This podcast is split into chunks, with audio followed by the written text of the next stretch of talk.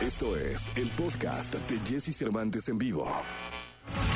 Lo mejor de los deportes con Nicolás Romay. Nicolás Romay. Con Jesse Cervantes en vivo. Señoras, señores, he llegado desde Qatar en un camello que está bramando en las instalaciones afuera de las instalaciones de BBC Radio desde hace unos meses, pero que lo lleva y lo trae aquí en México incluso. Catarí de cepa, futbolista de cepa, americanista feliz. El niño maravilla Nicolás Romay Pinal, al cual pido que le griten como locos todos en esa cabina de radio. ¡Buenos días, Nico! Aplauso muy leve.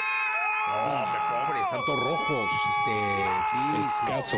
Escaso, de verdad. Oye, Nico, que, que- que Nicolache, Nicolás Romay Pinal, Niño Maravilla, ¿qué le pasa al fútbol mexicano? O sea, qué fin de semana tan loco. Qué fin de semana tan complicado para algunos equipos. Lo de Cruz Azul. Yo, yo creo que lo de Cruz Azul se lleva todas las portadas, se lleva toda la atención.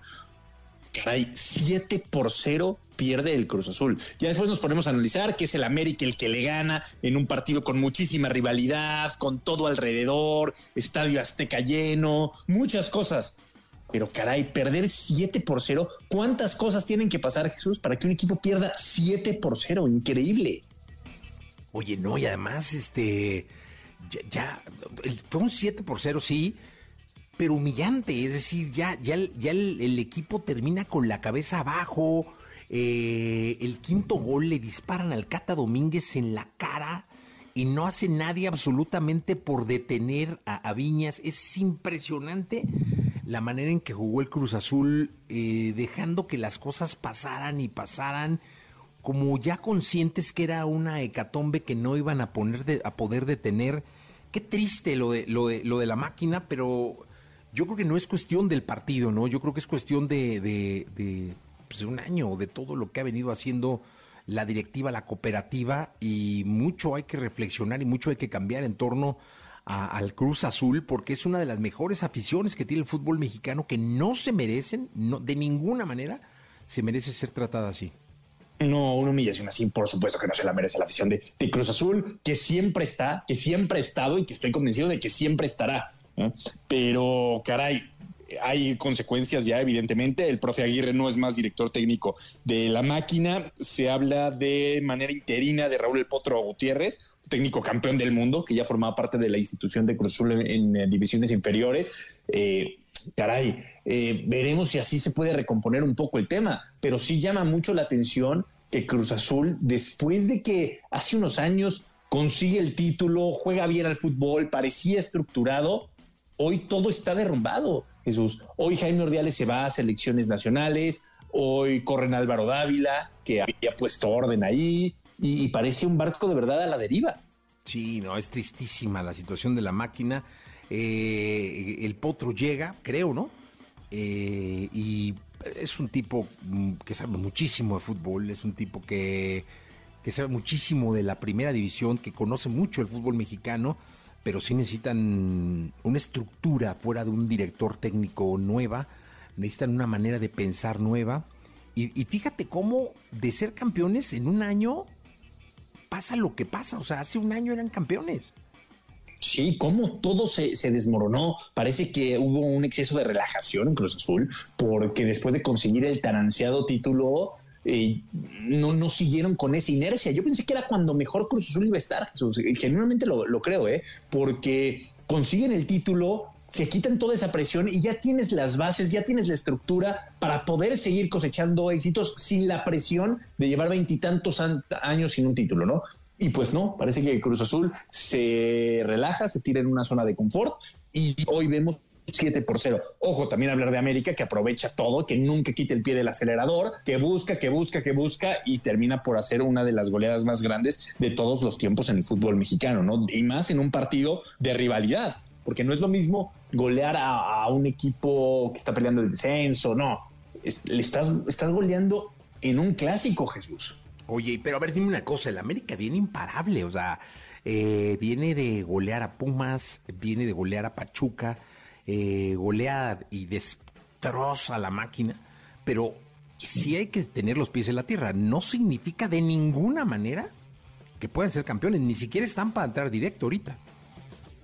Ahorita estarían en directo, sí, porque ah, estarían en cuarto. Ah, ok.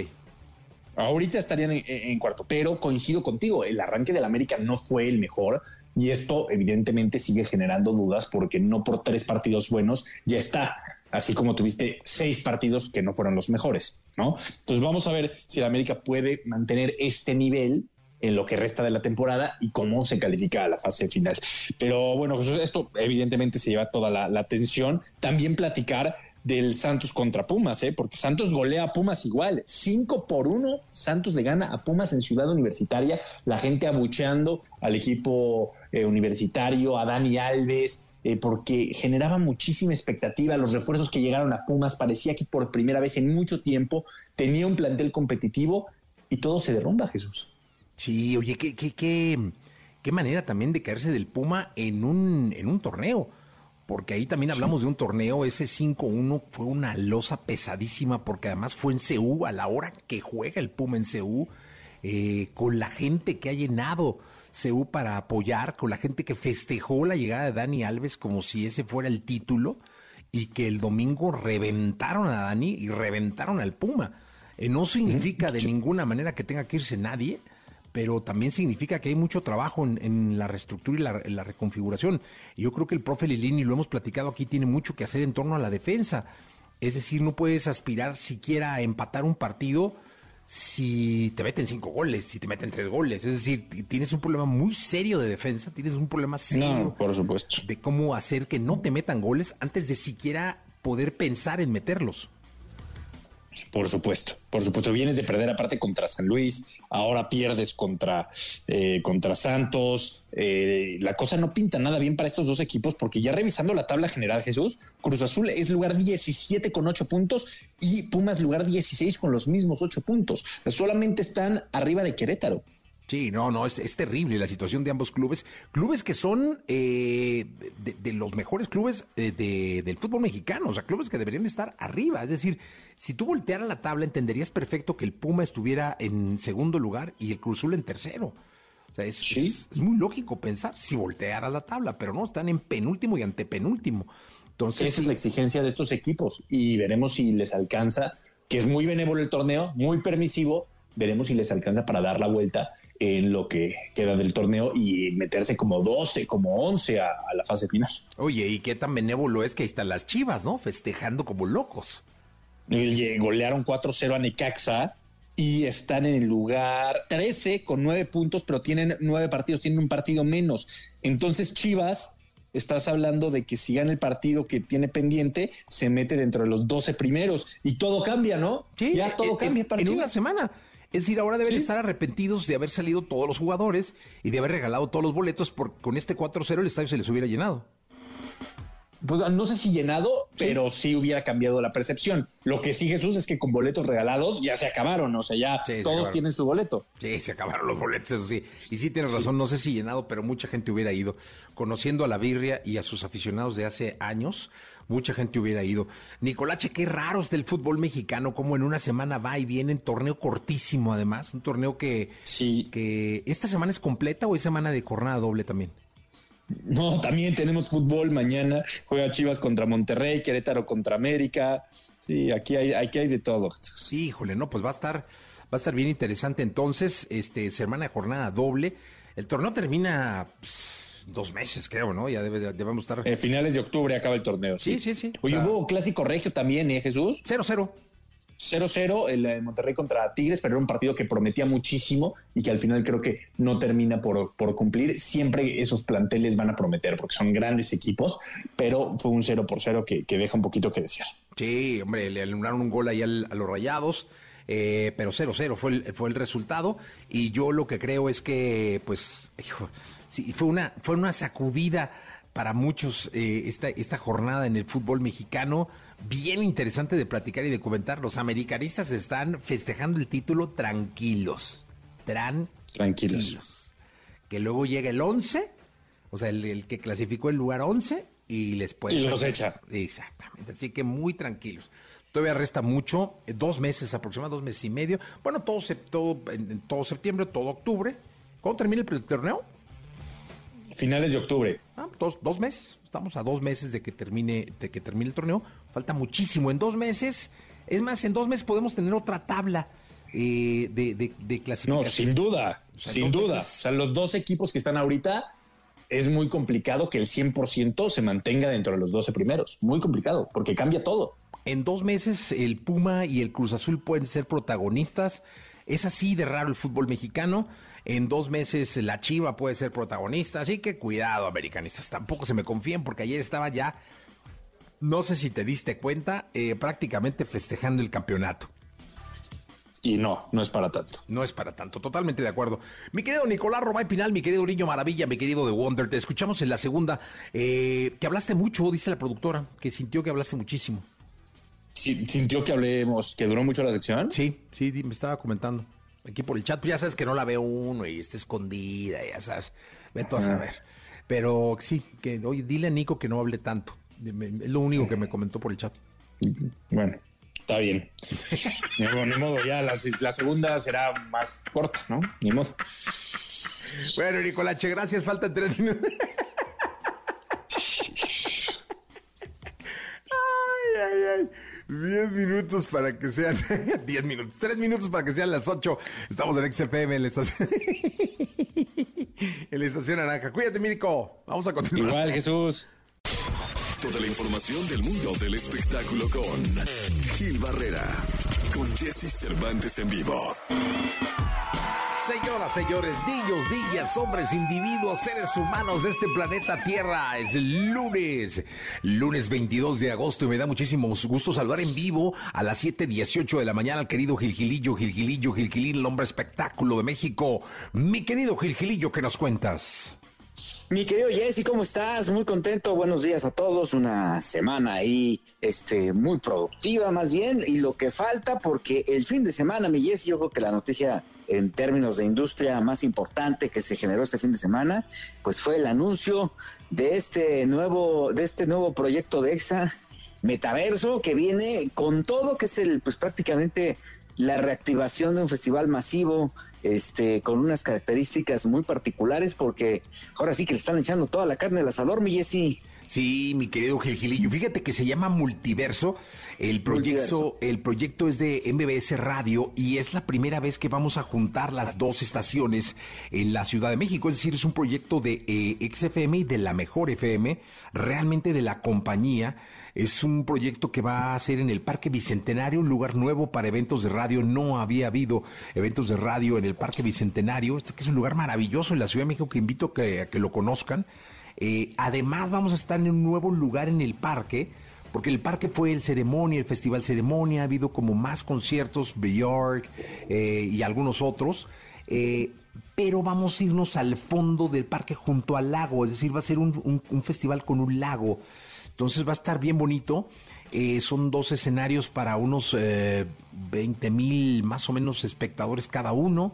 Eh, va a haber artistas de los dos géneros. No es que sea un escenario grupero y otro popero, sino que los dos escenarios van a tener nombres y van a tener artistas de todo va a haber activaciones alrededor, muchísima diversión, mucho entretenimiento y eso es el 8 de octubre aquí en la Ciudad de México a las 4 de la tarde.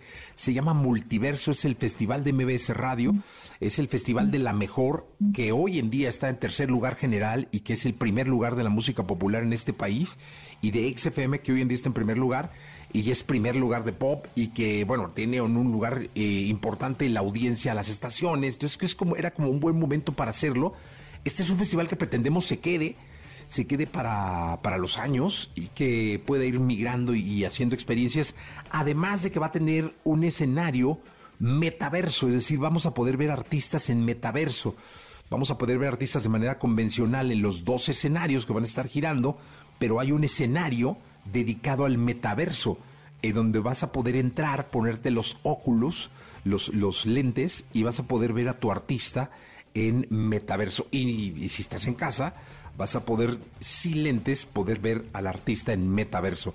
Así que es un poco la experiencia que estamos proponiendo, mi querido Gil. Es el 8 de octubre, por supuesto, invitadísimo. Eh, hay artistas ya confirmados. Serán, será un artista, será un elenco, un, un festival de, de, elenco, o sea, no, no, no, a los que estamos acostumbrados, tanto en los macros como en los conciertos extra, donde hay 40 artistas o 30 artistas, en el caso de los pop hay 25 artistas, es un festival de 16 artistas, no más, eh, digamos 17 artistas, 8 por formato, eh, y que pretende tener sets de 20 minutos a 30 minutos de actuación y que va a ir alternando escenarios, va a haber algún momento en el que los escenarios se junten y pues va a ser una verdadera locura. Sí, la verdad es que como siempre MBS está innovando y buscando eh, anticiparse a las, a las tendencias, ¿no? El hecho de, de ahora empezar a, hacer este ejercicio de inmersión sobre lo que viene, el tema del metaverso, sobre lo que ya está, pero que está prácticamente este, en los grandes lugares del mundo, los grandes escenarios, creo que es una característica muy particular. Mi querido Jesse, tu experiencia detrás de estos eventos que pues prácticamente has hecho muchísimos a lo largo de tu carrera y que evidentemente todos con un éxito rotundo, yo creo que es ese, y, bueno, evidentemente el respaldo de toda la audiencia que amablemente nos sigue en Exa y en la mejor, este, pues creo que es el, el, digamos que la premisa para poder esperar un evento de primera línea, de primera calidad. Este Parque Bicentenario, que es un lugar espectacular que tenemos eh, por el rumbo de Escapozalco hacia el, digamos, norte de la ciudad. Y, la verdad es que eh, creo que todo se está conjuntando para que la gente pueda ver un espectáculo eh, digno y, que marque el regreso triunfal de esta, después de prácticamente toda esta pandemia, que aunque MBS nunca se detuvo en estas circunstancias, siempre en, en afán de estarle llevando a su audiencia eh, elementos eh, muy atractivos y acercarlos con, con, el espectáculo mundial, pues creo que eh, se están conjuntando todos los elementos para que sea emocionalmente también una fiesta muy significativa para todos los que hemos estado de, lleno y casado y, y, hemos, los que hemos estado vinculados pues con el entretenimiento. Entonces creo que es una invitación lo suficientemente atractiva y como dije al principio, mi Jessy, es una activación importantísima, pero es una gran noticia para la industria del entretenimiento porque también este tipo de festivales, este tipo de eventos no mueven 10 personas, mueven muchísima gente eh, que está también detrás en los preparativos. Sí, no, no, no, hay, una... Fíjate, sí, hemos tenido juntas de, ya, ya, hemos tenido juntas de logística, hemos tenido juntas de campo. Eh, esto tiene trabajándose pues, prácticamente desde enero, mi querido eh, Gilillo, y, ya la última junta había 25 personas que eran cabezas de área. Y a cada 25 personas, pues imagínate todas las que le, le, reportan. Hoy es un día de reserva. Hoy puede la gente reservar al 55 79 19 59 30, reservar su boleto. Si reservas el día de hoy tu boleto en este programa, te lo vamos a garantizar. Así que no hay boletos todavía. O sea, no, no es que estemos regalando boletos, pero puedes reservar tu boleto y anticipadamente pedirlo. 8 de octubre, Parque Bicentenario. Eh, sí estoy muy emocionado, mi querido Gilillo. Es una experiencia nueva para todos. O sea, nunca, nunca hemos hecho el Parque Bicentenario. El Parque Bicentenario nunca ha hecho ese lugar. O sea, nunca ha hecho el, par, el, lago. la explanada del lago. Este, se va a ver impresionante. Ese lago es maravilloso. Eh, y pues la verdad es que contar con los amigos como profesionales de la comunicación como tú, eh, con la revista que diriges, TV y novelas, va a ser bien importante para nosotros el apoyo y además invitarte como siempre y como a todo el público a que esté pendiente. Iremos revelando en este espacio y contigo los artistas confirmados. Eh, yo imagino que no tarda mucho en salir el cartel completo de artistas confirmados. Eh, debe haber al momento 10 artistas o 12 artistas confirmados de primer nivel. El fin de semana confirmamos al headliner. Eh, y pues, ¿qué te digo, mi querido Gilgilillo? Se va a poner de locura. Sí, la verdad es que sí, o sea, siempre ha sido como el, la, digamos que el, una de las atracciones principales de estos eventos que siempre la rompen y siempre traen artistas que, que mueven, que innovan y evidentemente estrellas de primera fila que nadie, ninguna otra empresa pues, se, anima a traer por todo lo que representa, ¿no? Y aquí, insisto, es un esfuerzo muy grande por parte de esta casa y pues, estamos listísimos. Lo que tú dices del, del, lago, del Parque Bicentenario es impactante. Tú estás dentro de ese parque y, no parece que estés en México. es muy curiosa la, la, perspectiva que tiene porque está perfectamente bien este, eh, acondicionado para las, los corredores, por ejemplo, es maravilloso este este, este lago, ¿no? Este, la, verdad es que muy limpio, eh, no parece este, a lo que estamos acostumbrados, hay un mantenimiento maravilloso alrededor de este, de este inmueble y creo que hoy por hoy, pues este, también es una innovación romper los esquemas, acercarnos y evidentemente eh, presenciar un espectáculo que, como bien dices, va a ser impresionante. Por ahí se andan eh, diciendo de algunos nombres que creo que este si se cumplen van a ser, van a romperla completamente y no va a haber ningún evento en México que le llegue. ¿eh? Digo, aquí está prácticamente la experiencia cuántos y cuántos formatos no han salido de aquí justamente de estos eventos masivos que luego pues este ya se convierten en modelos de negocio eh, muy sólidos para las empresas, para los que hacen conciertos. Hoy nos están preguntando en las redes si es un buen punto que si los boletos se venden, los boletos no se venden, es decir, es un festival gratuito. Es de hecho eh, el primer festival de radio del año y el primer festival gratuito del año. Los boletos se, se, eh, se, se ganan con las mecánicas de los patrocinadores, que va a haber muchísimas mecánicas, y va a haber muchísimos patrocinadores y aquí mismo en, en EXA vamos a estar regalando boletos eh, con mecánicas de la estación de radio.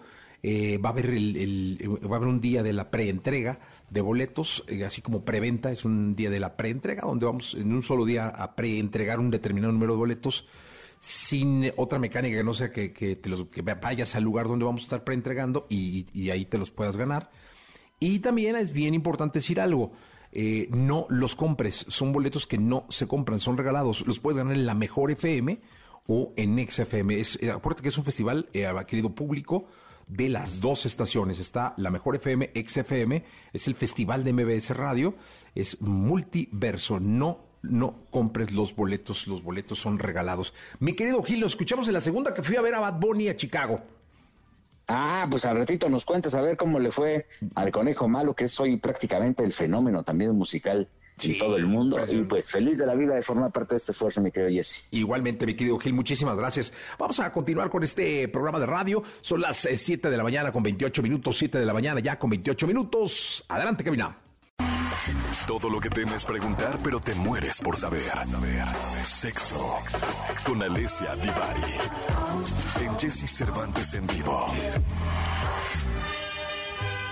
Señoras, señores, con las mañanitas festejamos y celebramos de entrada en este programa eh, de la querida Lesia Divari, que hoy cumple 54 años de edad eh, y que nos da muchísimo gusto saludarla y tenerla aquí. Somos de la edad, así que, no sé, cada vez me siento más identificado en cuestión generacional con esta mujer a la cual... ¿Te le muchísimo?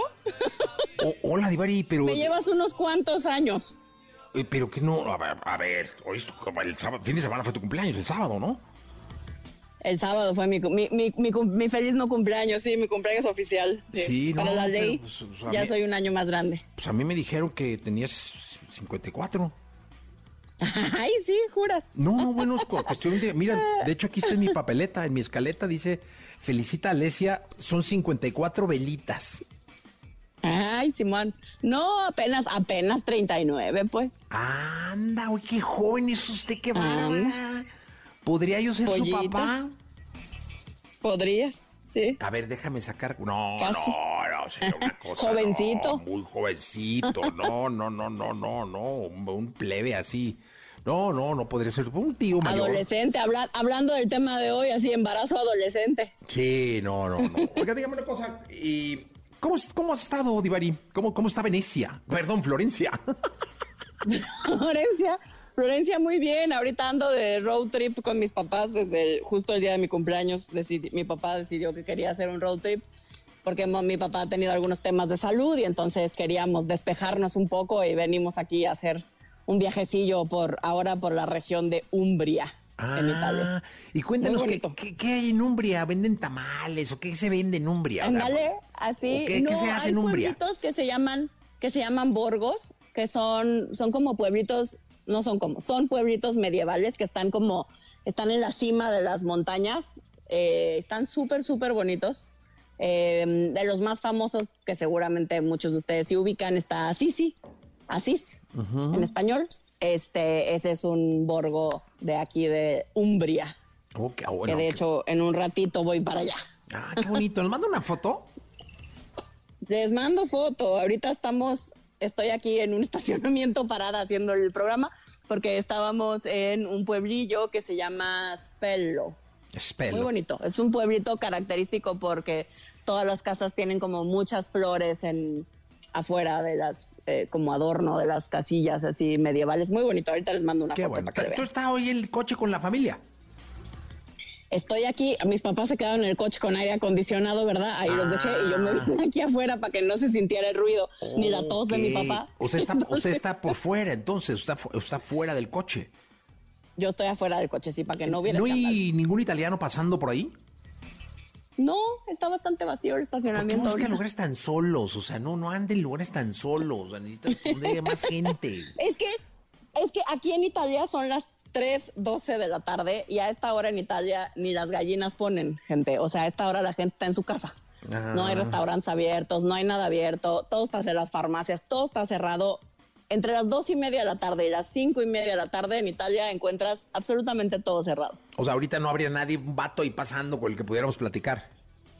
No, no, la gente está guardada en su casa comiendo y luego echándose la siesta y luego regresan a sus labores. Una viejecilla que esté pasando por ahí con un poco de pan. Menos. Uy.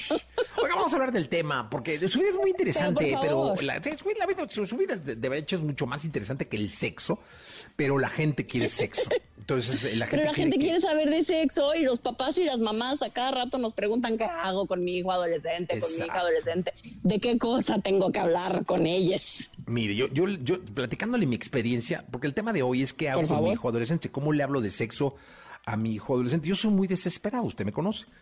Eh, y entonces yo con mi hija Ana Cristina eh, le había pedido a mi mujer que estaba ya desesperado y habla de sexo con ella, ya dile que en cualquier momento, que no sé qué, que no sé cuánto. Y no le, ya le dijiste, no, no hemos hablado. Y ya le dijiste, no, no hemos hablado. Y ya le- hasta que un día dije, no, pues de una, ¿no? Entonces te invito a comer. Y pues ya ni me esperé, o sea, ni le dije a mi mujer ni nada. Este, la senté y le dije, a ver, lista, lista, vamos, soy tu papá, soy tu amigo y tómala. Y hablamos de eso y de, y demás. Y fue una plática tan rica y tan productiva para mí, en donde yo terminé aprendiendo mucho de dudas, De de, ella, de- claro. sí, porque hay cosas que luego terminan preguntándote que terminas contestando puras boberas, pero que de- te lleva a investigar bien, eh, a documentarte bien para luego regresar con una respuesta, porque la respuesta de ese día, de ese momento, quizá por los nervios y más fue absurda. Pero sí, tú que eres experta, ¿qué es lo que uno debe hacer? Exacto, pero eso que dices, Jessy, es súper importante. Es decir, va a haber cosas que nuestros hijos nos van a preguntar que no sabemos cómo contestar y está bien, se vale decirle, no tengo idea de eso que me estás preguntando, no estoy muy clara o muy claro de cuál es la respuesta, pero déjame lo investigo o lo investigamos juntos, dependiendo de la edad del chamaco y del tipo de pregunta que haya hecho.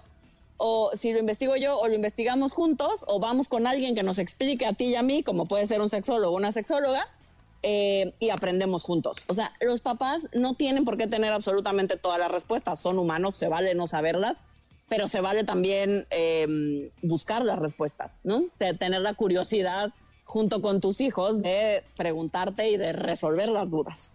Eso es lo más importante. Y quiero que sepan una cosa. eh, yo ese día, eh, Divari, no me quedé callado, es decir, traté de resolver todas las dudas, pero sí me quedé con tarea, o sea, mi conciencia se Claro. quedó con mucha tarea y sí me di a la tarea, a valga la redundancia, de hacerla, de documentarme y de regresar. Eh, y de luego ya en la regresada meter a mi esposa, es decir, ya cuando regresé con las, con las respuestas, después de documentarme, eh, fui con mi esposa y nos sentamos los tres a platicar. Y fue, insisto, una plática tan linda que te deja muy fortalecido en espíritu. Así que tu papá, no tengas miedo de hablar con tu hija de temas sexuales, hazlo con compromiso, Exacto. con convicción. Y como, como dice Alicia y como te dije yo, muchísimas cosas, muchas no, no vas a tener respuesta o vas a terminar contestando algo que después te lleve a documentarte y regresar. Eh, pero creo que no es cuestión de miedo ni es cuestión de paciencia, es cuestión de compromiso y de hacerlo.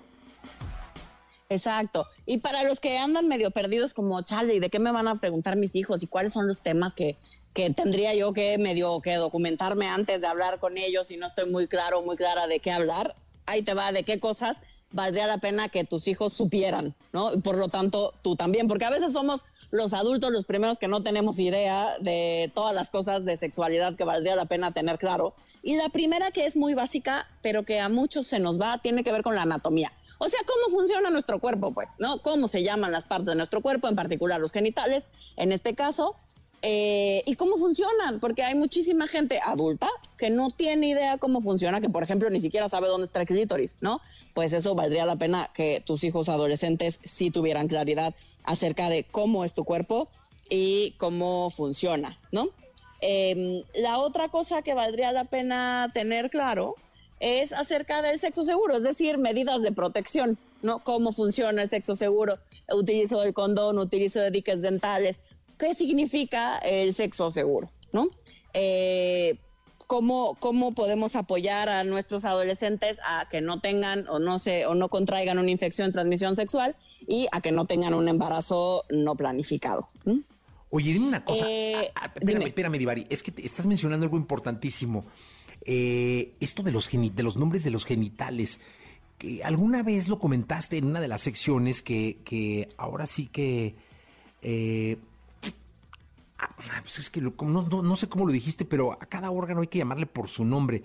Porque a la hora de platicar con los hijos, ya sabes, hablamos de la cosita, del pajarito. el pajarito, el chilito. El chilito, el, no sé, el, panchito, ya sabes que le ponen nombres, ¿no? Todos los nombres. Este, y, termina siendo todo un entre. Una, una, maraña de, de, no entender por no hablar claro y por no decirle las cosas por su nombre. ¿Tú qué recomiendas como, como sexóloga?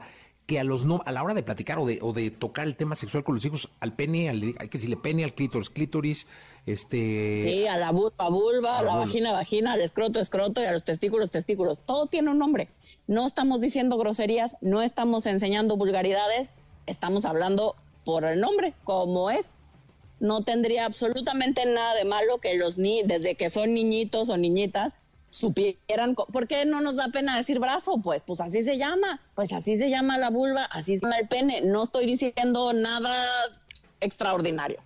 Oye, y sería muy bueno que quizá el próximo lunes eh, tuviéramos una, una, una sección dedicada a quizá le podemos llamar las cosas por su nombre, o como tú eres muy buena para ponerle nombre a las secciones, ¿no? Uy, soy extraordinaria. Este, pero eh, digamos donde, a ver, esto es el pene, y, ¿cómo es? O sea, como tú dices, el brazo es el brazo, el pie es el pie, la rodilla es la rodilla. El pene es el pene y el pene es esto. Eh, la vagina es esto. Vale. La vulva es esto. Nos, echamos, nos echamos una mini clase de anatomía el próximo lunes, si Sí, me encantaría. No sé, no sé qué opine producción, pero me parece que es muy claro y que es algo que debemos tocar. No estamos diciendo nada malo ni nada que tengas que ocultar. Simplemente las cosas por su nombre, ¿no? O puede ser así, la, la, sección se puede llamar las cosas por su nombre, ¿no? Me parece más que perverso. Pues entonces, eh, quedamos ya. ¿Qué, último consejo? Eh, porque debe haber mucha gente en esa situación, ¿no? Sobre todo los niños hoy están muy adelantados. Eh, en mi época no, no, no jugaba el, el internet, este, Google, en las redes sociales un papel como el que juegan hoy. Hoy los niños a edad muy temprana, muy, muy temprana, empiezan a enterarse cosas que uno antes suponía que pasaba en la, adolescencia, ¿no? Hoy lo hacen en la niñez. Eh, hoy... Exacto, exacto, sí, me parece que es bien importante tener claridad sobre estos temas, digamos, nuevos, o sea, que a las generaciones de ahora eh, les está tocando, como tiene que ver temas de eh, redes sociales, en función de la sexualidad, como puede ser el sexting, la pornografía, eh, todo lo que tiene que ver con la privacidad en las redes sociales o en, ¿no? en el mundo virtual, eh, me parece que es un tema bien importante hablar con los, con, los hijos, ¿no? Acerca de cómo, cómo lo entienden los papás y, y todos las, em, digamos, los consejos prácticos que podríamos darle a un adolescente acerca de no podemos evitar que lo haga. Eso es no entender la adolescencia. Tu hijo o tu hija va a vivir estas prácticas sexuales porque son parte de su desarrollo y parte del mundo y del contexto que hoy le toca vivir. Pero ¿cómo les ayudamos a que lo vivan de la mejor manera? Pues Sin ah. prohibírselos, porque, porque prohibírselos está más que demostrado que no funciona. Así es. Y así será. Y entonces, dentro de ocho días, las cosas por su nombre, Alessia Divari. Eh, suerte con tu padre, eh, suerte con tu madre también. Un abrazo grande. Muchas gracias. Y nos escuchamos el miércoles, ¿te parece? Nos escuchamos el miércoles. Vayan mandando sus dudas. Vayan mandando sus dudas, por favor, si fueron tan amables. Alessia Divari, 8 de la mañana, 22 minutos. 8 de la mañana con 22 minutos. El Examóvil está en Poder Ejecutivo, esquina calle Agricultura. Poder Ejecutivo, esquina calle Agricultura, la colonia federal, en la alcaldía Venustiano Carranza. Llevan hexacombos con hexaparaguas, muy necesarios hoy en día. Exalintros también, porque siempre es bueno estar eh, rehidratándote y esto para los primeros en llegar y reportarse con el Examóvil que está en Poder Ejecutivo, esquina calle Agricultura en la Colonia Federal. Para el resto llevan pases para el doble, para el Cinépolis, para pases dobles para el, pases para el doble. Perdón, este llevan pases dobles para el cine. Pases dobles para el cine, para Cinépolis, para la película que ustedes quieran. Vamos rápidamente, 8.23 a la onda retro con, bueno, la onda muy retro, con Almohada de José José. Toda la información del mundo del espectáculo con Gil Barrera, con Jesse Cervantes en vivo. Llegó el momento de la segunda, la segunda de espectáculos con el querido Gilgilillo, Gilgilillo, Gilgilín, el hombre espectáculo de México. Me da muchísimo gusto saludarte, Gilgilillo. Me lancé a Chicago, Illinois, de ida y vuelta a ver al Bad Bunny, al Soldiers Field, este estadio eh, mítico, histórico en los Estados Unidos. Eh, tenía muchas expectativas de lo que iba a ver y pues, ¿qué crees? ¿Cómo te fue?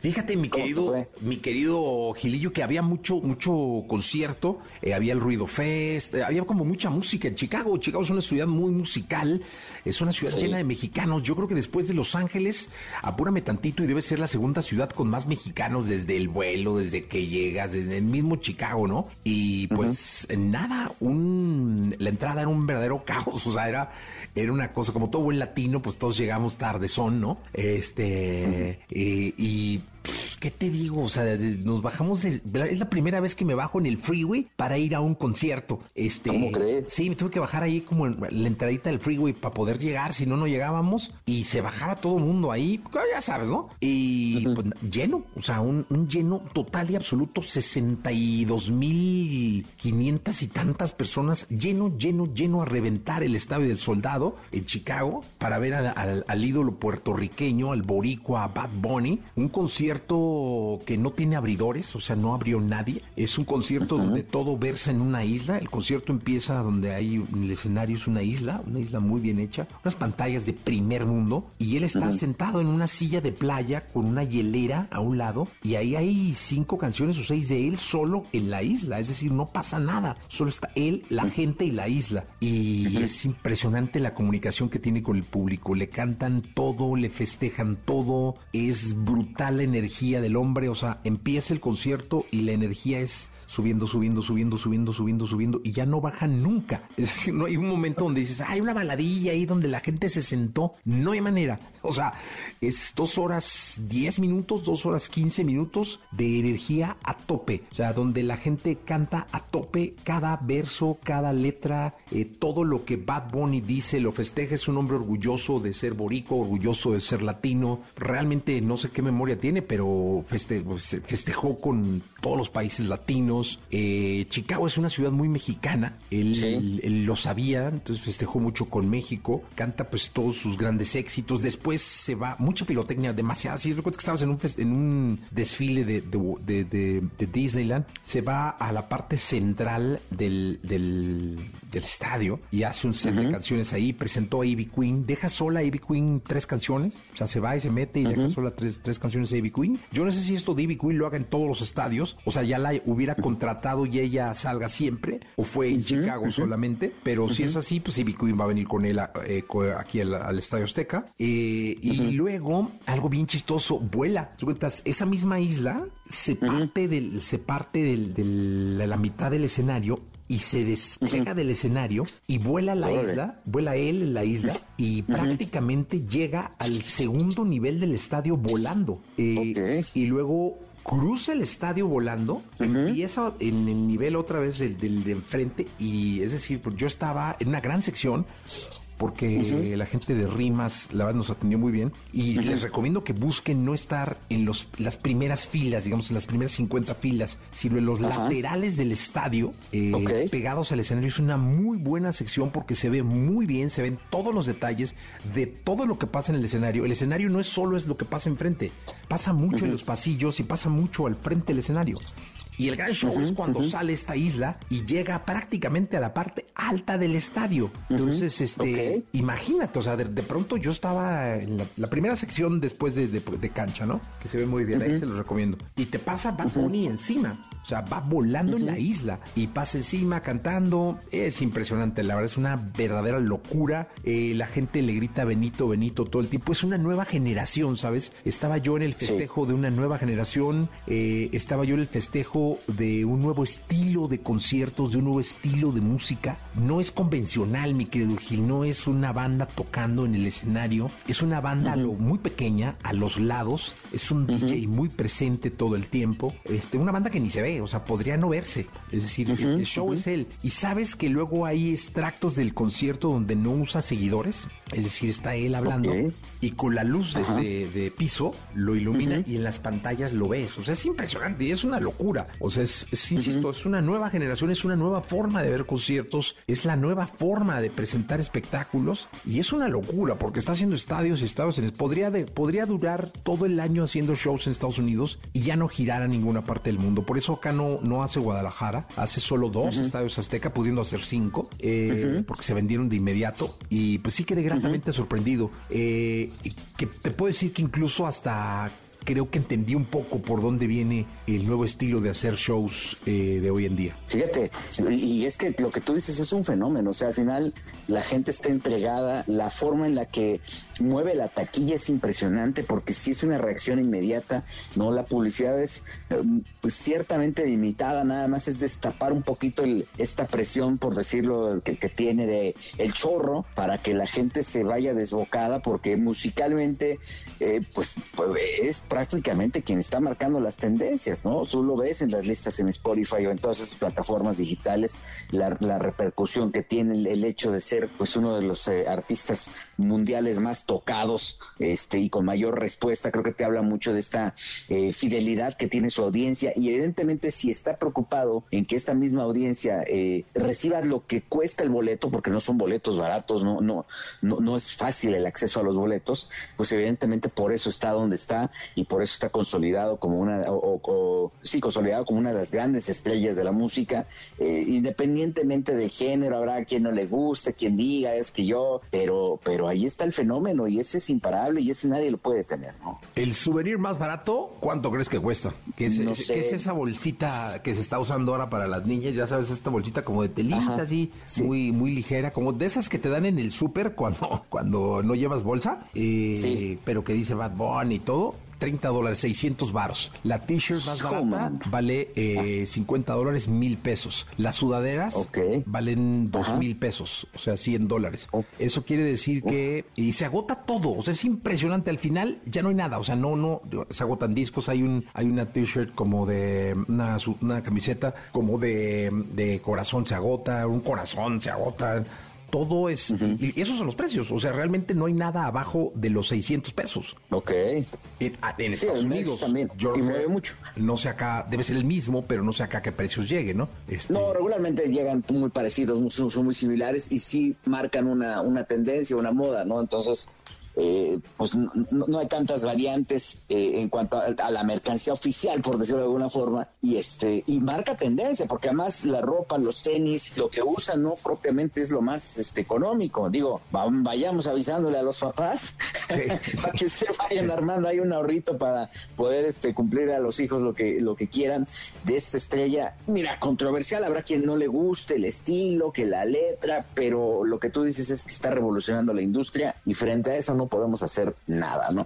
Nada, totalmente de acuerdo, mi querido Gilillo. Nos escuchamos el día de mañana, si te parece. Mi Jessy, muy buenos días a todos. Lo mejor de los deportes con Nicolás Romay. Nicolás Romay. Con Jesse Cervantes en vivo. Bien, llegó el momento de la segunda, de la segunda de deportes con el querido Nicolás Romay Pinal, el niño maravilla conocido como The Wonder. Mi querido The Wonder, ¿qué onda contigo? Jesús, ya nada más te voy a decir sí, no, va a ser una sección corta, ¿no? Para que no haya quejas. Exacto, por favor, cortita y concreta. Sí, como debe de ser, ¿no?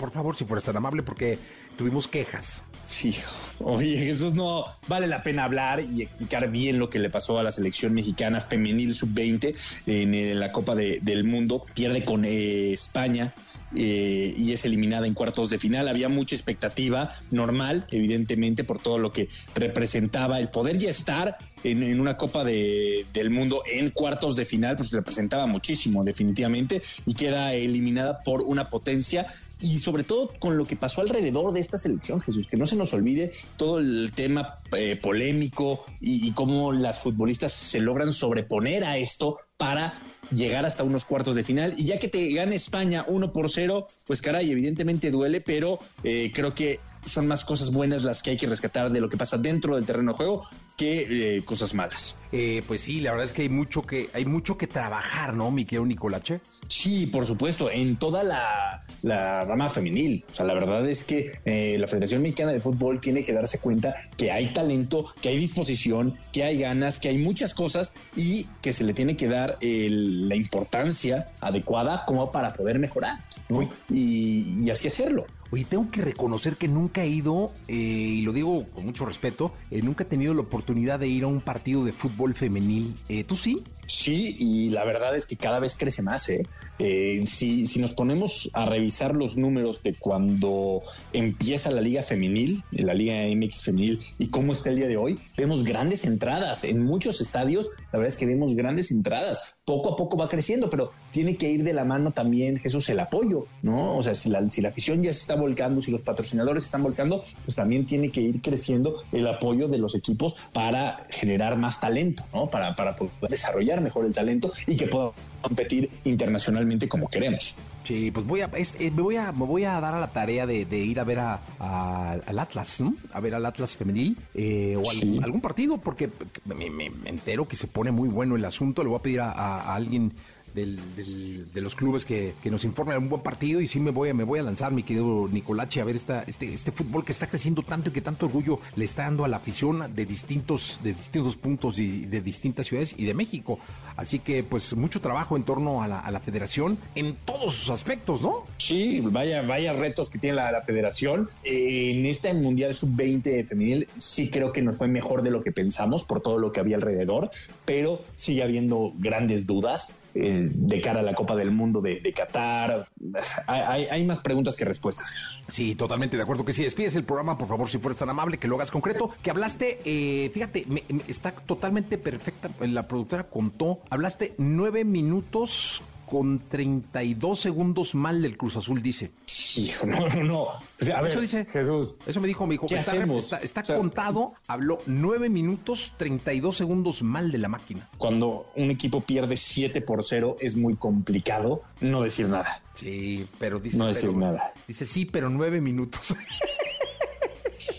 Oye, Jesús, y el multiverso ya está, ¿eh? El 8 de octubre, a las 4 de la tarde. Vas a venir, Dos escenarios, Exa, la mejor. Esto va a ser pinta para hacer una locura, ¿no? Locura. Multiverso. Eh, multiverso va a ser 8 de octubre, Parque Bicentenario, dos escenarios. Hay un escenario metaverso también, eh, porque vas a poder ver artistas eh, usando óculos que tendremos ahí en, metaverso y en casa, en, ese formato, porque no es necesario que los tengas estando en casa, también los puedes ver en metaverso en tu casa eh, y bueno, ahí va a ser un festín fuera de serie. Y lo primero que pedí en el parque es, de, hay un museo, ya sabes, ¿no? Y ahí van a ser los camerinos. Les dije, necesito un camerino que diga Niño Maravilla. Sí, yo puedo compartir contigo, no tendría problema, ¿eh? Ah, podemos compartir, ¿cierto? Sí, ah, claro. Aparte, el tuyo es el bueno, bueno, ahí es donde hay todo, ah, ¿no? O sea, este es donde está mucho, mucho ajetreo. Ese es ahí hay mucho ajetreo, pero ahí, ahí, sí, pues sí, ahí está el, ajillo. Ahí es donde hay que estar. es como el camerino del vato de la FIFA. Oye, Nicolache, pues muy bien, presenta Jordi, ¿no? Nos quedamos con Jordi arrancando la semana hasta la una de la tarde. Jesús, a disfrutar. A disfrutar a todos. Gracias, Nicolache. Abrazo. Bye. La entrevista con Jesse Cervantes en vivo. Claudia Cervantes, actriz, escritora, productora y conductora. Su trayectoria la ha posicionado como uno de los grandes talentos de México. Hoy con Jesse Cervantes llega a XFM Claudia Cervantes para platicarnos de su libro Amor in vitro. 8 de la mañana, 42 minutos, 8 de la mañana con 42 minutos. Me da mucho gusto tener aquí a Claudia Cervantes, que debo reconocer que la conozco hace mucho tiempo. No somos parientes, eh, desafortunadamente, porque podría poder decir, usted es mi prima. No, la verdad es que no. Nos apellidamos Cervantes los dos, pero debemos venir de algunas otras generaciones de Cervantes, de las que cual debe haber miles. Eh, pero sí, sí reconozco en ella una mujer con muchísimo tesón, muchísimo trabajo una perseverancia impresionante por hacer realidad sus sueños. Eh, y soy testigo fiel de que casi, bueno, debe tener alguno que no, pero casi todo lo que se propone lo logra eh, a base de trabajo, de esfuerzo, de preparación continua y permanente. Y eso créanme que es muy necesario usar como ejemplo para todos hoy en día. Por eso eh, le agradezco mucho que esté en este programa y además presentando su libro. Claudia, ¿cómo estás? Qué honor que fuera tu prima. Gracias por esas porras y muy feliz de estar en el programa saludando a todos hoy lunes con mi libro Amor in vitro. Oye, Claudia, podría parecer, porque podría parecer cuando me dijeron que era Amor in vitro, dije, bueno, pues la verdad es que pues, es un libro que sale porque Claudia fue mamá. Y podría parecer un libro como de mamá primeriza. Pero cuéntale al público, porque es muy interesante la historia detrás, muy, bueno, gracias. Amor in vitro nace, pues sí, a partir de mi experiencia, no solo de ser mamá, sino de ser una mujer que casi llegaba a los 40 años y no tenía una pareja estable con quien formar una familia, o más bien la pareja que tenía ya tenía vasectomía, y ya no quería hijos. Entonces, y fui a una clínica de reproducción asistida a congelar mis óvulos para preservar mi fertilidad por si en el futuro conocí a alguien y la vida me demostró que el futuro ya estaba en mi presente y, y tuve que tomar una decisión que abracé con toda mi alma, que me preparé y, y pues sí, elegí como papá de mi bebé la semilla de un donante anónimo para tenerlo in vitro con ayuda de la ciencia. Oye, dime una cosa, esto, esto suena, eh, perdón, lo voy a decir como es. Eh, suena descabellado porque dices tú, chíjole, o sea, yo, yo en el caso de mi hija, eh, andamos en ese lío, bueno, anda ella, yo no solo la acompaño, ¿no? Pero un donante anónimo no te llevó a, pensar demasiado en quién será, cómo será, eh, de dónde viene, qué, hay detrás de su, de su raíz, de su historia. será bueno, será malo, mi hijo saldrá bueno, saldrá... No sé, cara, y perdón que te lo pregunte, pero es así lo que me lo que me pasó por la cabeza en el momento ya de tomar la decisión con el doctor, teniendo como ya la muestra elegida, ¿sabes? Este que de la cual yo solo conocía una ficha que me garantizaba el laboratorio que se le habían hecho todos los estudios de salud psicológicos, que era una persona buena, inteligente, humana, no sabía físicamente sus rasgos más que como un retrato hablado, ¿no? De color de ojos, pelo, estatura, nacionalidad, profesión, tipo de sangre. Eh, y sí, o sea, yo decía, es que ni los zapatos me he comprado a ciegas, ¿cómo estoy haciendo esto así? En realidad sí me pasó todo eso, pero también me di cuenta que de repente el doctor, como biólogo de la reproducción y además responsable de su laboratorio, quizá iba a elegir mejor que yo, porque a veces uno este, tienes a la pareja y después se divorcian y entonces empiezan a echar la culpa de todas las enfermedades que surgen que ya sabían o no investigaron el árbol genealógico y, y empiezan a pelearse la custodia. Bueno, mi donante no me da pensión, Jesse, pero tampoco problemas y mi hijo está precioso. Oye, dime una cosa, eh, ¿y en ese lapso tú tenías pareja? ¿O tienes? Antes de tomar toda esta decisión, este, sí tenía una pareja que llevaba un año, pero fue esa pareja la que me hizo abrir los ojos de que tenía el tiempo encima. Esa persona ya era más grande, ya tenía un hijo, ya tenía vasectomía y me dijo, mira, si quieres ser mamá, tienes que congelar tus óvulos porque si en el futuro quieres ser y no puedes, te va a doler. ¿quieres la pareja o el hijo? Porque después de los 30 no vienen en el mismo paquete. Claro que fue, o sea, un golpe, ¿sabes? De cómo me está diciendo esto el que es mi pareja. Pero hoy en día le agradezco ¿sabes? Porque si no iba a perder mi tiempo y quizás sí, si ahorita estuviera considerando, iba a ser más difícil. Además, me sometí a un tratamiento de fertilidad novedoso en etapa de investigación con células madre que extrajeron de mi grasa, me las inyectaron en, en los ovarios para rejuvenecerlos. Y mi bebé Santiago es el primero en México y el tercero en el mundo que nace de este tratamiento de fertilidad documentado científicamente. O sea que vino también a dar esperanza. Ah, qué bueno. Oye, y dime una cosa, eh, ¿te prepara también psicológicamente para todos estos cambios y para todos estos retos que hay en tu vida? Obviamente es eh, muchos cambios. O sea, en mi libro lo que trato yo de compartir a manera de testimonio novelado, en la primera parte para que no se alente el ritmo de la lectura, la trama, la narración y los personajes. No toco así a fondo temas como médicos y científicos. Y, en la segunda parte y tercera es donde ya vienen entrevistas especialistas, tips para embarazarse, presupuesto para ser mamá, eh, todo lo que es eh, congelar óvulos, a qué edad, quién puede, cómo medir tu hormona de la fertilidad, cuando los hombres también son infértiles. Y si vienen más tips de, como dices, de madre primeriza, de embarazo, parto, posparto, lactancia, este, colecho, rutinas de sueño, hasta que tu bebé cumple un año. Pero sí es importante prepararte emocionalmente, espiritualmente, psicológicamente, en tus finanzas, ¿sabes? Organizar tu tiempo y el trabajo, ya sea si decides hacerlo pues de manera natural con una pareja o de manera asistida como yo lo hice con un donador. hay parejas también que no se pueden embarazar, aquí hay muchos consejos, recetas para la fertilidad, todo lo que a mí me sirvió porque ya pues la, la infertilidad hoy en día, Jessie, cada vez crece más la tasa de infertilidad porque las mujeres y hombres postergan la paternidad para realizarse profesionalmente o incluso hay personas que ni siquiera saben si quieren tener hijos y yo creo que este libro también les puede ayudar. Oye, Claudia, yo aquí aquí tiramos las preguntas como vienen del público y eso es bien importante que, que, pues, la gente sabe y que sepas tú también. Eh, aquí una de las dudas que, que, ha salido en varios, estamos leyendo los comentarios que están tanto en redes como en WhatsApp, ¿no? Dicen sí, pero ella tiene dinero. Alguien que no tiene dinero, ¿qué puede hacer?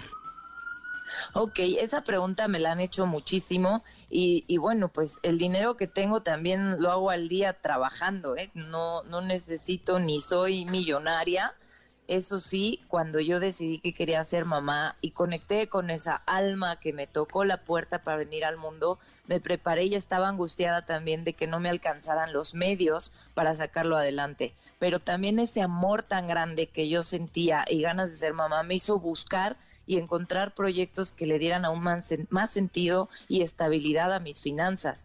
Una de dos también me acerqué a esta clínica y al ser parte yo de un protocolo de investigación, la clínica pues tiene una fundación que fue también que me apoyó y también apoyan a varias parejas que no tienen recursos y quieren ser papás. Esa es también una de las opciones. Y en el capítulo de eh, presupuesto para ser mamá, también pongo cuál es lo mínimo que necesitas para poder tener un hijo incluso al año que crezca y disfrutar de esta etapa sin estresarte, porque con estrés no te puedes embarazar. El cortisol es el enemigo número uno de la fertilidad. Está, está, bueno, acá dice, mira, igual siguen las preguntas, te las doy, te las, te las voy a ir diciendo como van ah, Venga, venga. Dice, ¿qué pasa cuando tus hijos eh, nacidos de, de, esta manera, como tú lo estás exponiendo, eh, y llega la etapa donde te preguntan quién es su papá, cómo les dices eh, o cómo les explicas que a, tus hijos que son producto de un esperma eh, anónimo? Hoy, mira, en principio, la, este, al ser una historia súper planeada, deseada y con amor, no hay una historia de abandono, no hay una historia de violencia familiar, de separación, pero también hay un capítulo en el que yo fui con una terapeuta, psicóloga que hace constelaciones familiares, pedimos permiso al linaje masculino de que llegara al mundo Santiago, pero me dijo nada de historias fantásticas, cuando él crezca o te vaya preguntando, por ejemplo, ahorita él está aquí al lado escuchando todo, no hay nada que se le oculte y conforme crezca se le responderá de acuerdo a su edad la verdad. Tu papá es un hombre de muy buen corazón que regaló de manera altruista su semilla para que tú existieras porque yo deseaba enormemente ser tu mamá. Ah, qué bueno. Saluda a Santiago, por favor. ¿Está ahí contigo? Sí, aquí está. A ah, ver, deja ver si, saluda. Santi, ¿quieres saludar? Hola Santi, ¿cómo estás? Buenos días a todos. Buenos días a todos. Feliz lunes, yo soy Santi. Sí, feliz lunes, soy Santi. ya lo he escuchado. Su debut en radio, caray.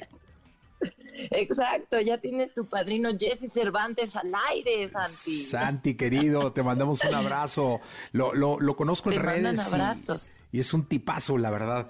Eh, dice acá. Eh, Ay, yo te mando otro muy grande, mi querido Santi. Eh, dice aquí, y son preguntas, ¿eh? Me imagino que son preguntas de mamás que están eh, teniendo una situación de duda o qué sé yo, me dicen por aquí, eh, ¿crees que realmente no necesite la ayuda de un papá? Mira, si el papá es responsable y amoroso, pues siempre va a sumar. Pero luego hay papás que en vez de dar quitan y los hijos crecen traumados y es lo que les tocó, ¿sabes? Entonces, más vale este una una mamá que asuma 100% la responsabilidad o incluso un papá que asuma 100% la responsabilidad, porque ya también hay casos, y en el libro también me explayo hasta quien ha subrogado un vientre, eh, parejas gays que han adoptado, o parejas heterosexuales también que han adoptado porque no podían concebir y después les vino el hijo natural porque ya soltaron como la obsesión de tenerlo biológicamente y como la familia perfecta es la que se hace con amor puede ser monoparental, puede ser en pareja, a veces hasta la abuela interviene. Entonces se necesita de una sociedad responsable que, que acoja con amor al nuevo ser en el mundo para que no seamos más gente, sino que formemos extraordinarios seres humanos. O sea, a veces una mamá no es suficiente porque luego también los abandonan y, y a veces quien menos te lo esperas es quien, quien asume la crianza. Quien asume la crianza es el papá y la mamá no necesariamente el padre o la madre biológica. Eh, dime una cosa, eh, tu libro eh, termina siendo un manual para los millones y millones de seres, hombres, mujeres, que hoy buscan ser papás y no tienen una pareja estable o no tienen una pareja así que o no quieren tenerla en su vida. O sea, sí pueden en tu libro encontrar inspiración, eh, encuentro una guía didáctica, eh, una preparación para hacerlo? Con toda la humildad, ese es mi como mi manera de poner un granito de arena en el mundo, poner al servicio de los demás mi experiencia y no solo mi experiencia, sino la de más personas y la de expertos, porque sí me dediqué en toda esta pandemia a entrevistar expertos en distintas áreas pues para que no solo fuera, pues mira, este es el camino que yo tomé, que puede ser el que le funcione a unos y a otros no. Y también dije, bueno, pues vamos a ampliar la información también para aquellos que sí tienen una pareja también y no se han podido embarazar, o los que no tienen una pareja y quieren ser padres, sí es, un, o sea, sí les aclara muchísimas cosas que seguramente se enfrentarán y que yo me enfrenté esas dudas, esos miedos ahí viene pues sí un camino y ya para todos los que aunque su hijo haya bajado de una nave espacial, lo amen, lo abracen, se preparen y así como te preparas para correr una carrera de 5 o 10 kilómetros, un maratón, pues te prepares para la carrera más importante de tu vida, que es ser papá o mamá. Sí, totalmente de acuerdo. Oye, Claudia, pues el libro se llama Amor in vitro, Amor in vitro. Eh, me imagino que está en eh, todas las librerías del país, también en plataformas digitales, ¿no? Sí, también lo pueden pedir por la, la- tienda que empieza con APA, que les llegue directo a su casa. Y también está la versión audiolibro narrada con mi voz y mis emociones, el ebook. Y el primero de septiembre quiero invitarlos, invitarlas a que me acompañen a las 7 de la noche. Voy a tener una lectura, comentarios, debate sobre el libro con invitados especiales, invitadísimo Jesse, para que, que es de entrada libre ¿sabes? Para el público en general, voy a poder firmar los libros en Casa Nuestra, que es el corredor cultural del Senado, Ok. el primero de septiembre. Ya está. Pues eh, Claudia Cervantes, agradezco mucho tu presencia en este programa de radio. Yo a ti, casi primo, abrazo primo. enorme, bendiciones, feliz semana. Y a ver, Santi, despidámonos, diles Sí. adiós a todos, Adiós a todos. los amo. Los amo. Gracias, Santi. Muy bien, Claudia, muchísimas gracias. Gracias a ti, bye bye. Bye bye, gracias. Claudia Cervantes con nosotros hablando de su libro Amor in vitro. Oye, esta es una de mis bandas favoritas. Viene a México, creo que en, en noviembre me dijeron y voy a ir a verlos. Y si pueden, vayan a verlos. Yo tuve la oportunidad ya de, de checarlos. Los vi en el iHeart Music Festival y luego los vi en Lula Palusa. Es impresionante lo que logran en su show en vivo. Además, es una energía descomunal y es el rock vivo. Son de Las Vegas, Nevada y se hacen llamar Imagine Dragons. Esto es Thunder. La entrevista con Jesse Cervantes en vivo.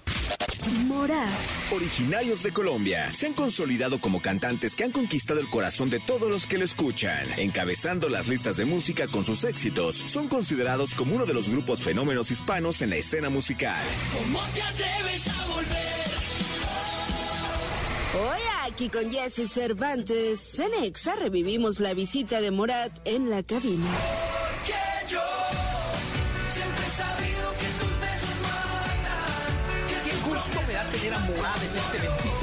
Radio, en este bendito país. Déjenme darles un aplauso, chicos. Hola, hola, ¿qué más? Oigan, déjenme decirles que una vez uno de mis hijos eh, venía por tierra de Guadalajara, creo, y me dijo, oye, pa, me habló por teléfono. ¿Qué pasó? Es que me acabo de encontrar a los Morada en una tiendita de la carretera. No te creo, ¿esto acaba de pasar? No, pasó hace, antes de la pandemia. Ah, mira. Entonces, este, les dije, ¿a poco? Sí, ahí estaban, se bajaron en la tiendita a comprar y todo. ¿Y qué? No, Pues ahí estaban comprando.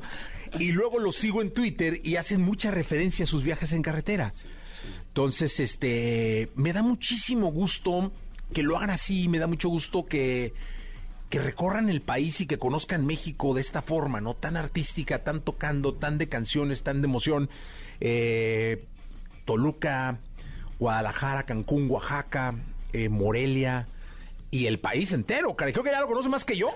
Sí, es una posibilidad. Como 28 de los 29 que ya conocemos. Una locura. Además, justo el viaje y la ruta hace parte del concepto que estamos manejando ahorita de a dónde vamos, de nuestro tercer disco, que pues está llegando a su fin lentamente, pero, pero un poco se trata de eso, de, de, de la ruta, de las paradas, de, de, de mostrar esa diferencia entre lugares. Y yo creo que lo que más nos gusta hacer es viajar y, y- y nos gusta mostrarlo. Oigan, además, eh, en un grupo, en una banda, la tolerancia es importantísima, ¿no? El, el- el aguante, el reconocerse como familia. Y luego viajan en carretera, caray. O sea, a ver. Sí, sí, sí. Sí, no, total, pero, pero yo creo que ha sido, entre comillas, fácil para nosotros, no, no nos podríamos quejar, Eh, nos encanta y, y sobre todo con el tiempo yo creo que uno se va dando cuentas de las mañas que cada uno tiene y cómo, cómo uno puede aflojar en ciertas cosas y, y, y Y hacer la y convivencia y- más fácil, y ¿no? apretar en otras. Y apretar en otras. Exacto. Oye, no, y, y- y refuerza más el concepto de familia, ¿no? De acuerdo. Por completo.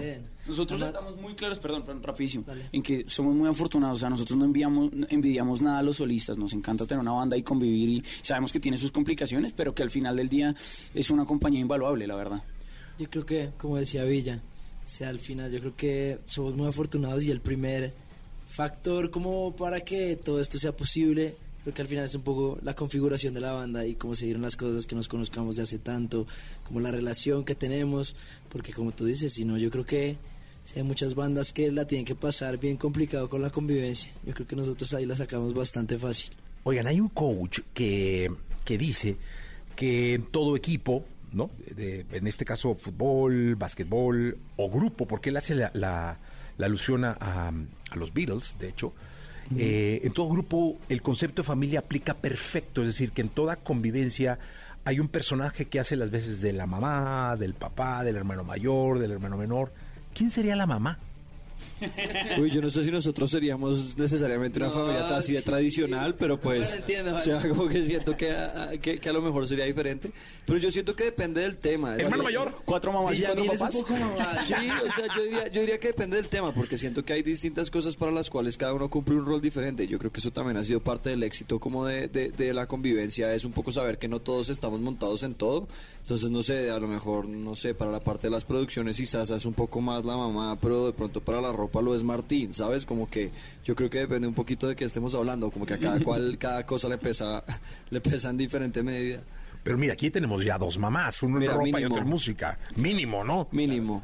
Oye, ¿y el hermano menor? O sea, Obviamente. Obviamente es Martín. Por siempre. Es el hermanito. Se nota. Es el hermanito que tu mamá te dice, vete, vete, lleva a tu hermanito y lo Y cuidas. ella se vuelve el mejor amigo de todos tus amigos. ¿sabes? Él sería el hermanito menor. Claro. Sí. Es, Pero es. de rato sí. Casi Es que siempre. literalmente es el hermano Es el menor, hermano es el menor. hermano menor de Simón. O sea, Oigan, y siempre hay, eh, eh, esto sí no creo que, porque son, son cuatro realmente. Si fuera una banda más grande podría haber, pero siempre hay un, eh, ya sabes que el tío chismoso y en el, a lo mejor en el staff debe haber, ah, mira, se rió. O sea, seguramente sí hay que el Se tío extiende. se extiende, se extiende, Sí, sí, tiene sí. la, la tía incómoda del consejo, extendida. del claro, consejo innecesario, ¿no? Tío borracho. El tío borracho, así que anda bien pedo, ya tráiganselo, ¿no? Todos. Sí, están sí. todos, están todos. Pero identifíquense, sí, es que es como una familia, ¿no? Sí, 100%. Y lo que tú dices, yo creo que también va, va mucho más allá de solo los cuatro.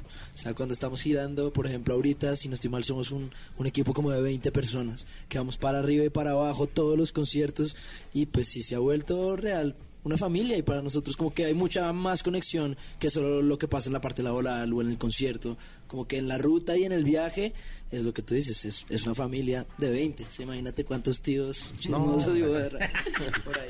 Te reíste de inmediato, o sea, de ubicarse a tres o cuatro. ¿Qué escuchamos? ¿Les parece si tocamos llamada perdida? Venga. Chismecillo? Eso.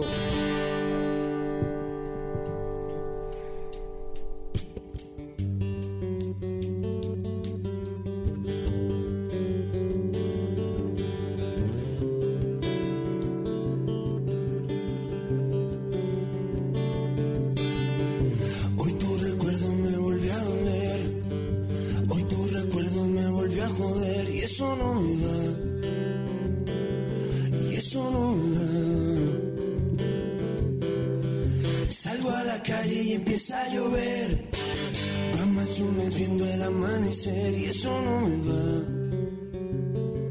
Y eso no me va a hacer bien, porque también me hace falta resolver una inquietud. ¿Cómo se olvida tan fácil como me olvidaste tú? Quiero volverte a llamar, que a la mañana siguiente esa llamada perdida no se tú encuentres. Yo no me voy a dormir hasta que tú te despiertes. Prefiero cinco llamadas perdidas, cuatro cartas, tres heridas, dos de suerte que una vida sin volver a verte.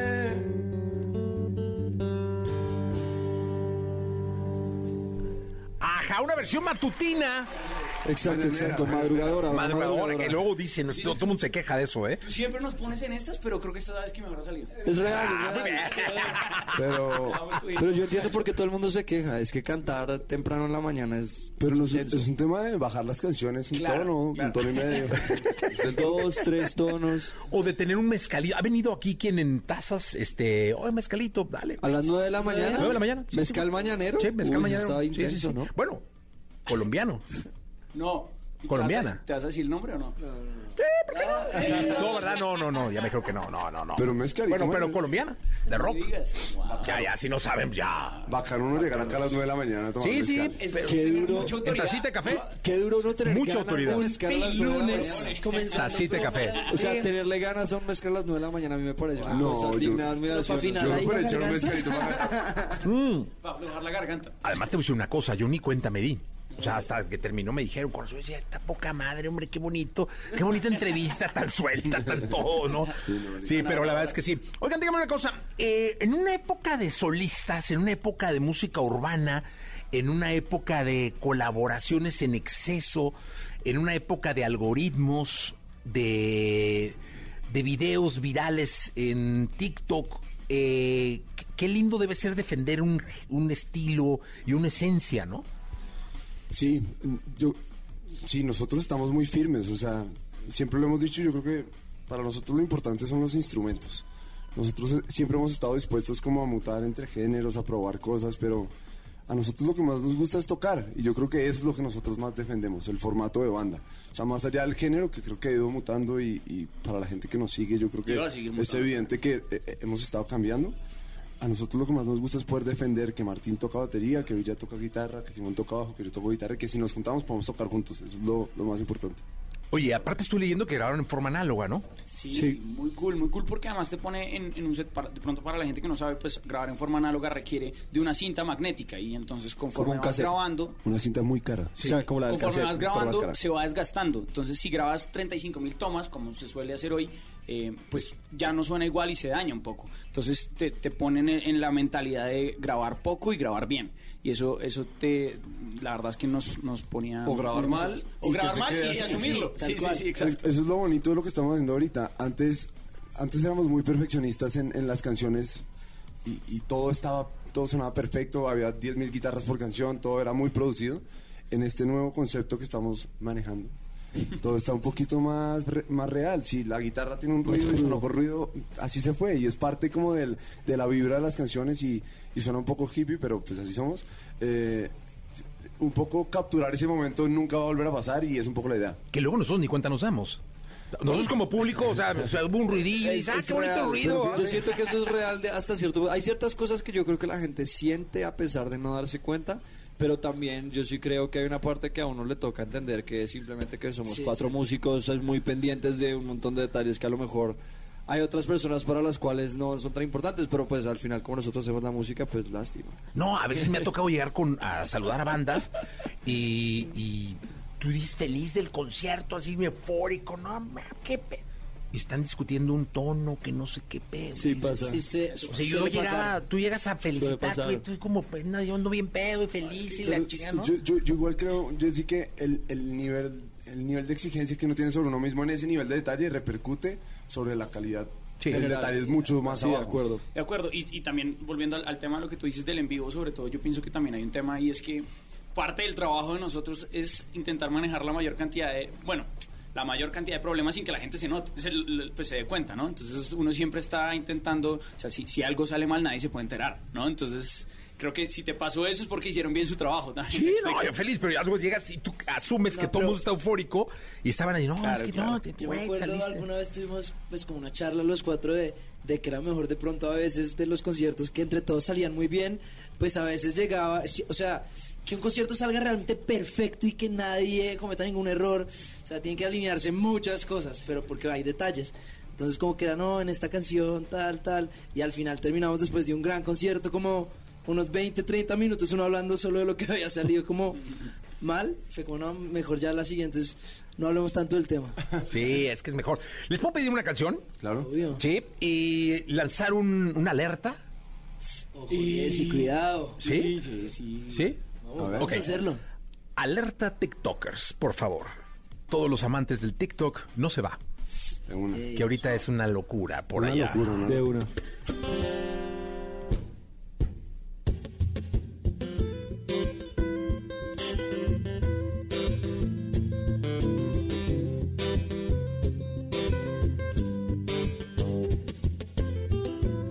Tan fácil que es enamorarme y tan difícil olvidarte. Porque la vida me juraste y hoy te busco y tú no estás. Y aunque me duela ver tu foto, yo entreno mi corazón roto. Por si mañana él te vuelve a encontrar. Ya no sé disimular, llamo y no te puedo hablar. Tu recuerdo no se va, no se va, no se va. Y algo en ti quiere algo en mí te va a encontrar. Tu recuerdo no se va, no se va, no se va. Quédate otra vez, quédate toda la noche. Quédate otra vez, quédate más de las doce. Quédate otra vez, corazón no olvida. Un amor así no se olvida y no se va, no se va, no se va. Quédate otra vez, quédate toda la vida. Quédate otra vez, tú eres mi bala perdida. Quédate otra vez, que mi corazón no olvida. Un amor así no se olvida y no se va, no se va, no se va. Quédate una y otra vez, otra vez, otra vez. Quédate una y otra vez, otra vez. Quédate una y otra vez, otra vez, otra vez.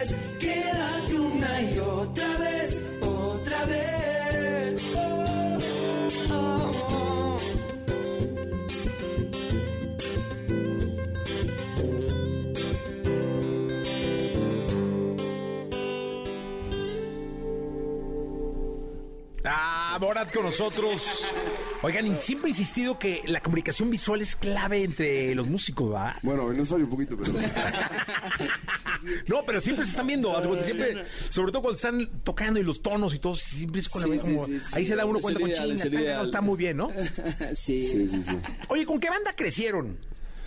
Con varias. Eh, a ver, yo creo que hablo por, por Villa. Yo- a, Villa, a Villa y a mí nos gustaba mucho en su momento una banda que se llama Def Leppard. No sé si Uf, la- oh, Joey, sí, cómo no. Esa banda, yo creo que la primera canción que cantamos, no, no la vayas a pedir porque no, yo no, No, no, no, no, no, no, no. Pero se, se llama Two Steps Behind de, de- Uy, de gran rola. Gran tema. Rolo, ¿no? Gran tema. Que con, con Blink. Yo sí, yo diría que Bueno, algo así. yo diría que yo crecí con Iron Maiden, tal vez fue mi primera banda. Que Gran como, banda. Wow. Bueno, Blink-182 también, Martín. Blink, Blink-182. Blink también mucho, sí. Iron Maiden tiene una de las rolas que más me... Run to the Hills. ¿la Run to the Hills es de lo mejor que hay. Run to the- Uy, demasiado dura. Run for life. Sí, Sí, es un rolón. Gran no, es un. Gran tema, gran tema. Sí, o sea, sí, sí. Muy duro. El rock, no, no, es que Iron Maiden es de las bandas, bandas. Iron Maiden Es que yo también siento que No sé qué demonios hacían escuchando a Def Leppard Iron Maiden. Yo la escuchaba de chavo, o sea, ustedes. Pues que sabes qué pasa, ser- yo siento que son ese tipo de bandas y de música la que uno lo lleva primero a coger un instrumento y a meterse en un ensayadero a tocar esas canciones. O sea, ¿no? Como que me, me parece que las baladas no generan tanto eso como el, el amor por el instrumento, como de pronto eh, eh, el rock. Oye, de morro nunca escucharon a Maná, o sea, de. de- Sí, sí, Obvio. siento. Sí, 100%. ¿Sí? Martín, yo creo que era más fan. Yo era bastante fan. ¿Y han hecho algo con Maná? Mm, No, Nos hemos cruzado, con ellos. ¿Saludados? Sí. No, pero colaboración o algo. No. Todavía. Ah, qué falta le haría a Maná. No, No, perdón, lo digo, lo- soy súper compa de ellos, se lo diría de, de verdad, o sea, Nosotros. es que creo que sería interesantísimo. Nosotros somos, sobre todo, nos, nos hemos cruzado más con el guitarrista, con Sergio. Sergio Ballín, Aguascalientes ahí. Sí, sí, justo en Aguascalientes, de Eh, hecho. la verdad tenemos una buena relación con él, es, es un crack. No, todos, o sea, la verdad es que Alex toca la batería. Sí, no, todos, todos, todos. El Fer compone impresionante. ¿Se saben alguna rola de Maná? De hecho tocábamos... ¿cómo Tocábamos? No ha parado de llover. No ha parado de llover, ¿no? Ah, hay un pedacito, ¿se puede? Es que no me acuerdo. Ah, ya venga, la, le- la letra, ponga- yo les pongo la letra. Sigue lloviendo el corazón. No, no, no. No, yo, yo, yo, yo, yo, yo, yo este momento no tengo la cabeza para hacer esto. No, yo tampoco. No. Eso tiene un lixito de guitarra interesante esa canción. No, pero un pedacito, el coro por lo menos, caray. Uf, no, yo es que yo no me acuerdo. Uy, vamos a ver, vamos a ver. No de llover, acordes. venga, venga, venga, sí. Ahí está. ¿Sí o sí? Pues yo también te van a... Ah, está cantando otro. Estoy solucionando. Aquí están los acordes. Es que ahora todo está en el celular. Ahí te va. A ver, a ver, a ver. ¿Cuál es? Sé, sé que te perdí. Es que es arribísima. Bájale dos tonos, es en la mañana.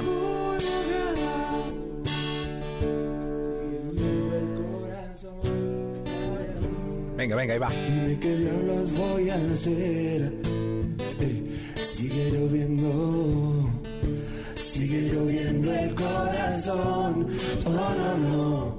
Y en mis ojos no ha parado de llover. Por ahí, por ahí. Ah, bien, bien, con eso. eh. Es que sabes que sí sería bien interesante un, un feed ahí, caray. Sí, 100%. Sí, hombre, pues estaría increíble. Hay que armarla. Oigan, Oaxaca, Colombia, Aguascalientes, Monterrey, Puebla, Toluca, León, Guadalajara, eh, Daliela, lo mejor para empezar la semana, Costa Rica, Orizaba, los saludan de todos estos lados. Wow, ¿Cómo los quieren? eso. Qué locura. Qué, qué- qué locura, de verdad. Eh, ¿Con qué nos despedimos? ¿Qué quieren tocar? Eh, Podríamos tocar. Ya me complacieron con una. A ver. Eh, bueno, tocamos un, un combo de tres. Bueno, va. Two Steps Behind. No, no es cierto. Walk away if you want to. Si nos acordamos, no, no, no. venga, venga, venga. Ya, ya van, van, van. No, va. Un, un pegue. Hoy me pregunto qué será de ti. Te tuve cerca y ahora estás tan lejos. Pero prohibirme recordar lo nuestro es imposible, es imposible. No me perdono, sé que te perdí. Pero expiraron los remordimientos. Un dictador y el no dejarte ir debía haber sido mi primer decreto. Cuatro años sin mirarte, tres postales y un bolero. Dos meses y me olvidaste y ni siquiera me pensaste. Un 29 de febrero, andan diciendo por la calle que solo le eres fiel al viento. El mismo que nunca hizo falta para levantar tu falda cada día de por medio. ¿Cómo te atreves a volver? Oh, a darle vida a lo que estaba muerto. La soledad me había tratado bien y no eres quien para exigir derechos. ¿Cómo te atreves a volver? Oh, y a tus cenizas convertir en fuego. Hoy mis mentiras veo caer, que no es verdad que te olvidé. ¿Cómo te atreves a volver? ¡Ájale! Morat, gracias por estar acá. A ti, Jessy, Gracias, gracias. Siempre un placer tenerlos acá. Ti, Es su casa, muchas gracias, de. Gracias.